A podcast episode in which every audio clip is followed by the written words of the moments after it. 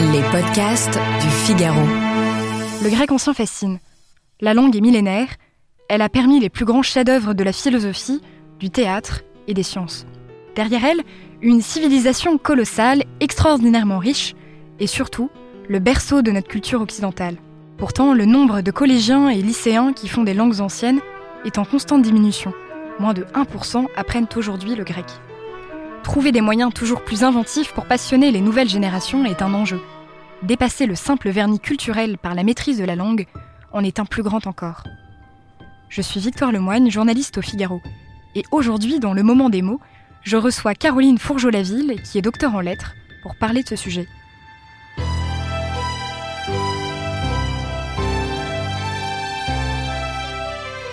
Bonjour Caroline Fourgeau-Laville. Bonjour et merci de me recevoir. Vous avez fondé en 2018 l'association Eureka, qui permet notamment une initiation au grec dès le primaire. Vous venez de publier Grec Ancien Express, une méthode enthousiasmante et surtout très complète pour apprendre cette langue. Alors première question, que la culture grecque antique soit incontournable, c'est indiscutable.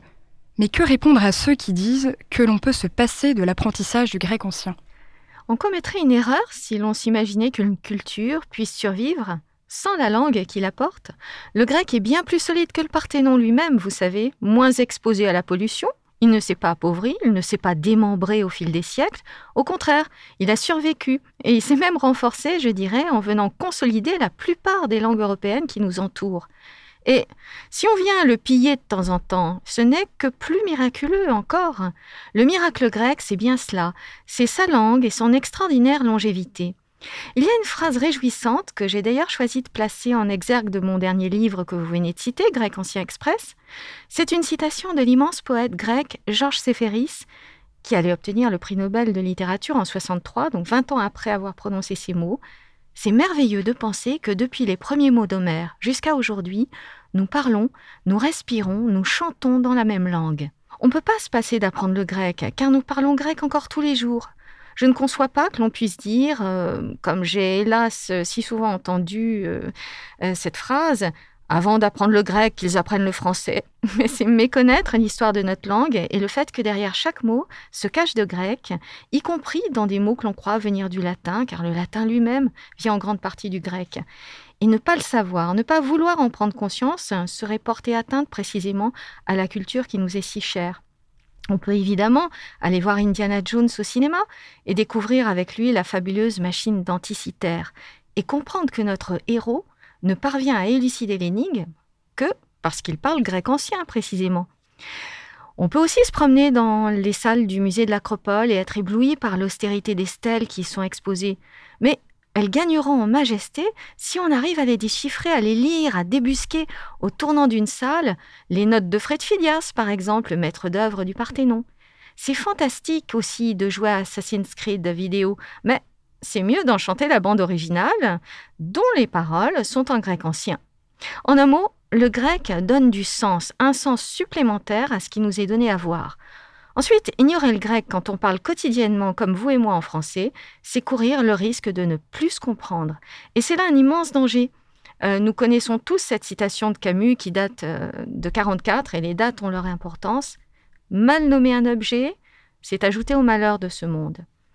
Je considère que nous avons un devoir de veiller à ce que les jeunes ne contractent pas le syndrome de Haddock, du nom du célèbre capitaine, qui, ne sachant plus ce que signifient les mots, injurait les foules à grands coups de mots grecs, macrocéphale, ectoplasme ou espèce de catacrèse. Les mots mal compris ajoutent au malheur du monde, car ils deviennent, dans nos bouches, des menaces, des menaces pour ceux auxquels euh, ils sont adressés, mais également, et plus insidieusement peut-être, envers ceux qui les prononcent. Nous rions de, de Haddock parce qu'il perd ses moyens, parce qu'il n'est plus maître de son langage, et son impuissance est pathétique. Oh, mais justement, je pense que cette violence peut être déjouée si l'on reprend les rênes du langage, et que l'on cesse d'être juste de passifs euh, locuteurs de mots incompris. C'est important de connaître le grec si on veut ne pas rester à la marge. Euh, euh, on sait évidemment que le grec est utilisé dans toutes les innovations scientifiques, techniques, mais aussi dans la com et la pub. Et si on ne comprend pas le petit clin d'œil qui vous est adressé euh, dans le nom d'une automobile, d'une nouvelle planète, d'un ouragan, euh, je sais pas, ou aussi dans une marque de soda, c'est comme si on restait sur le banc de touche de la société. Comme si on allait à une fête et puis que finalement on ne puisse pas danser et qu'on voit euh, quelqu'un d'autre danser avec la plus jolie fille, une Aphrodite en personne, par exemple. Mais le grec, au contraire, si on l'apprend, il vous autorise à penser, à danser avec les mots comme si vous vous étiez invité à, revenir au centre de la piste de danse, justement. Les mots, si vous voulez, en reprenant un sens, sont à nouveau habités. Il n'y a rien de pire, je pense, qu'une maison vide, et on considère souvent tristement que le grec serait un bibelot superflu, euh, aboli bibelot d'inanité sonore, mais là en l'occurrence, les bibelots grecs sont très sonores, euh, très charnus, très vivants, et donc on ne peut pas s'en passer parce que le grec, c'est pas seulement un bibelot, c'est la clé de voûte de la maison. Et je dirais que les mots, qui sont souvent extraordinairement beaux, ils ornent les pièces de, nos phrases. Et ces mots grecs font, font le joyau de notre langue. On comprend qu'il y a un formidable enjeu de société qui se joue, et lorsqu'on enseigne le grec, eh bien on permet aux jeunes de mieux habiter leur langue, mieux habiter le monde, et d'en être comme de vivants acteurs. Au fondement de notre écriture alphabétique, de notre grammaire, du vocabulaire technique, scientifique, politique, Qu'apporte concrètement l'apprentissage du grec ancien à notre maîtrise de la langue française Alors écoutez, moi je crois que le grec est décisif, et particulièrement en classe primaire. Il permet de consolider évidemment les fondamentaux et c'est excellent d'apprendre le grec quand on commence à apprendre à écrire et à lire. Le grec permet de consolider euh, l'orthographe parce que, par exemple, si on initie les enfants aux préfixes et aux suffixes, ils décodent très rapidement les mots les plus complexes. Je pense que finalement, euh, je, pense souvent à, cette, à cette phrase de Nicolas Bouvier qui disait on croit qu'on va faire un voyage, mais bientôt c'est le voyage qui vous fait ou vous défait. Mais je crois qu'il en va un peu de même avec le grec. On croit faire un long et grand voyage dans le temps et l'espace, et c'est tout à fait vrai, puisqu'on voyage dans le temps euh, jusqu'au troisième millénaire, même si, on s'intéresse au, grec mycénien, et dans l'espace, puisque le grec est une langue indo-européenne. Mais si vous voulez, en fait, ce voyage vous ramène chez vous d'une enrichi, euh, de ses découvertes. Et finalement, c'est, elle, rend plus vivant notre langue. Dans une société qui passe son temps à déréaliser, on fait des vidéoconférences, on fait du télétravail, bah, tout à coup, on reprend contact avec les racines. Le grec, c'est le contraire de l'abstraction. On lutte contre cela avec le grec. Un exemple. Quand les élèves arrivent en classe avec un mot compliqué euh, et qu'ils ont du mal à écrire, le grec agit au fond comme une sorte d'urgentiste. Il, vient ranimer le cœur de la langue. Par exemple, euh, le rhinocéros, en général, il a perdu un H et puis au lieu du C, il a deux S. Bon.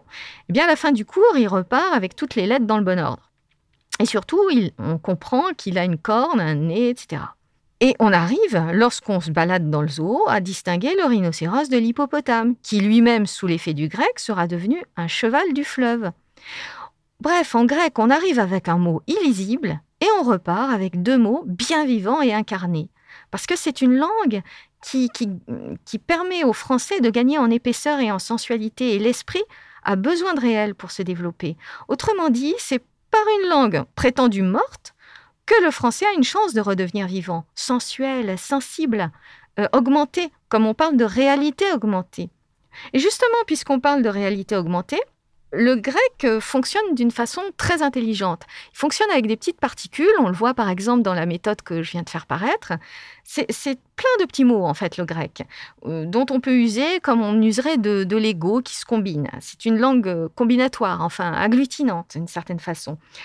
Eh bien, lorsqu'on sait jouer avec le grec, on saura mieux jouer avec le français de la même façon. Une langue n'est jamais un simple outil de communication. Le grec participe de l'enrichissement de notre français et donc de notre projection dans le monde. Si on initie les jeunes au grec, ils gagnent un peu plus de liberté. Liberté, par exemple, de créer des nouveaux mots pour abriter de nouveaux concepts. Il y a énormément de nouveaux mots qui, sont créés quotidiennement, en politique, dans la presse, la, la, publicité, la philosophie. Sur les réseaux sociaux aussi, il y a des mots qui fleurissent avec succès c'est que le grec, pour reprendre euh, l'image qui nous avait entraîné, celle de Bouvier, c'est une langue voyageuse, comme les Grecs l'ont toujours été eux-mêmes. Et nous formons, grâce à ce grec, des mots valises qui nous servent à exprimer le monde d'aujourd'hui. On connaît tous le mot écologie qui est tristement dans notre actualité d'ailleurs. Ce mot a été créé au 19e siècle, il est relativement récent. Mais vous connaissez tous les métaverses, ou, alors là, c'est plus difficile à dire, TikTokocène. Alors moi-même, j'ai découvert le terme récemment, mais si on ne connaît pas le grec, on ne peut pas être tellement à la page. On reconnaît évidemment le réseau social que tout le monde connaît, qui est très populaire, mais ce scène à la fin, on l'écrirait plus volontiers comme une scène de théâtre, alors qu'il s'écrit C accent grave N-E, parce qu'il vient de kainos en grec, qui veut dire récent, ce qui, ce qui intervient euh, d'une façon impulsive et récente, la nouveauté. Eh bien, la TikTokocène, c'est l'impact du réseau social dans le monde d'aujourd'hui. Donc vous voyez, on fait du grec exactement comme Aristophane en faisait à la fin du 5e siècle. Euh, on joue avec les mots, on se les approprie, on exprime avec fantaisie et poésie le monde dans lequel on vit. Mais comment expliquez-vous cette baisse constante depuis plusieurs années des élèves qui apprennent le grec? Est-ce qu'on peut dire que le choix de la langue entrerait maintenant dans un calcul de rentabilité? Alors, euh, d'évidence, le, grec, euh, on, dispose moins d'heures pour enseigner le grec. Ça, c'est tout à fait vrai. Tout le monde s'en plaint, et c'est d'ailleurs aussi la raison pour laquelle les belles lettres ont publié cette méthode grec ancien express, qui répond en fait que la plupart du temps, on ne dispose que de deux heures hebdomadaires pour enseigner le grec. Alors écoutez, moi je crois que si l'on avait plus d'heures, on aurait plus d'élèves.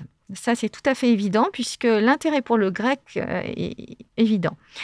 Ce que je crois aussi, c'est qu'on a un rôle à jouer en tant que, passionné de grec ou que professeur de grec. On a par exemple à combattre la peur. Si, un enfant de 10 ans se mesure au grec qui est réputé difficile, il gagne en confiance en soi et il n'a plus peur après au collège de s'inscrire à l'option. Donc ça, c'est le, premier point, c'est que je pense que vraiment, il faut cesser d'avoir peur du grec.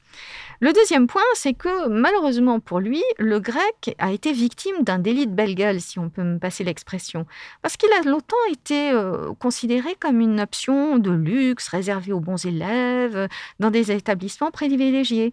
Et finalement, les hellénistes faisaient une sorte de petit club. Moi, ce que je souhaite, et je sais qu'on est nombreux à le, souhaiter, c'est que le club s'agrandisse et que le grec se popularise. Euh, au fond, euh, c'est une matière euh, fondamentale, le grec, pas du tout une matière optionnelle. Et les élèves faibles, au contact du grec, se renforcent. Donc notre société, et dans les temps difficiles, je crois que notre société peut se renforcer avec le grec. Par exemple, je, pense qu'aussi, le grec, euh, contrairement aux idées préconçues, le grec, on en trouve dans des mots très ordinaires. Donc apprendre le grec, ça nous aide au quotidien. Par exemple, euh, j'ai là toute une liste de mots que vous n'auriez jamais imaginé grecs. Et pourtant, ils le sont. Anecdote, anodin, électricité, migraine, météo, télé, catapulte. Vous voyez, cette liste de mots charmants, très courts et faciles à écrire sont sans difficulté apparente. Ils sont d'origine grecque.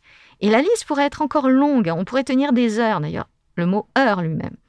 Faut donc retenir que le grec est dans notre quotidien et mon rôle, c'est de, m'attacher à le rendre de plus en plus accessible. Et c'est ce que j'ai essayé de faire avec la méthode ou à travers l'association. Enfin, est-ce que le grec est rentable? Alors là, je vais vous répondre très, très aisément que c'est un merveilleux outil de perfectionnement des savoirs et des compétences. Le grec, c'est comme un instrument de musique qui permet de faire jouer toutes les cordes du cerveau. J'ai beaucoup dialogué encore récemment avec euh, des, neuroscientifiques hein, comme euh, Derek de Kerkhoff, qui depuis de nombreuses années explore les effets de cette langue, de cette écriture sur l'activité cérébrale des très jeunes. Le grec agit puissamment et durablement sur nous, il laisse une empreinte. Enfin, vous proposez donc une méthode particulière pour rendre sympathique et simple l'apprentissage du grec ancien. Plus généralement, quelles solutions avez-vous mises en œuvre euh, et comment peut-on encore endiguer cette baisse? Alors, mes solutions, elles sont très simples.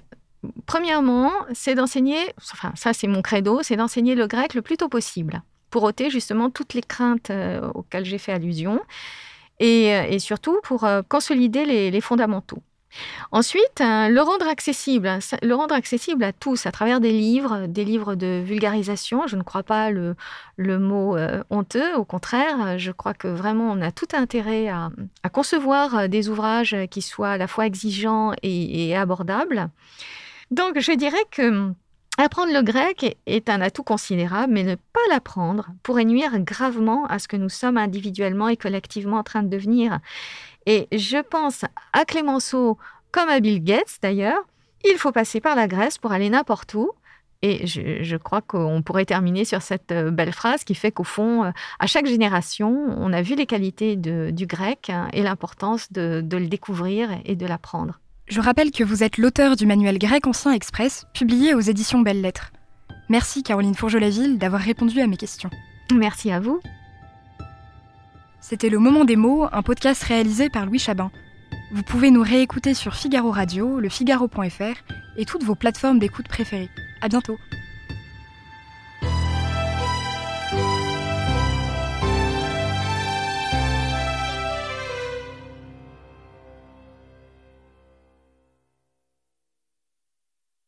Nos ados ont vu tous les Miyazaki. Ils rêvent qu'on les emmène au Japon. Alors je vous donne rendez-vous au musée Ghibli à Tokyo, où vous serez transporté dans l'imaginaire du studio. Incroyable Mon mari, lui, rêve de s'immerger à fond dans la culture nippone. Après un cours de dessin manga avec un artiste, je vous propose d'assister à une cérémonie du thé. Waouh Et pour une expérience unique jusqu'au soleil levant, je vous ai réservé une nuit dans un joli ryokan avec un dîner traditionnel.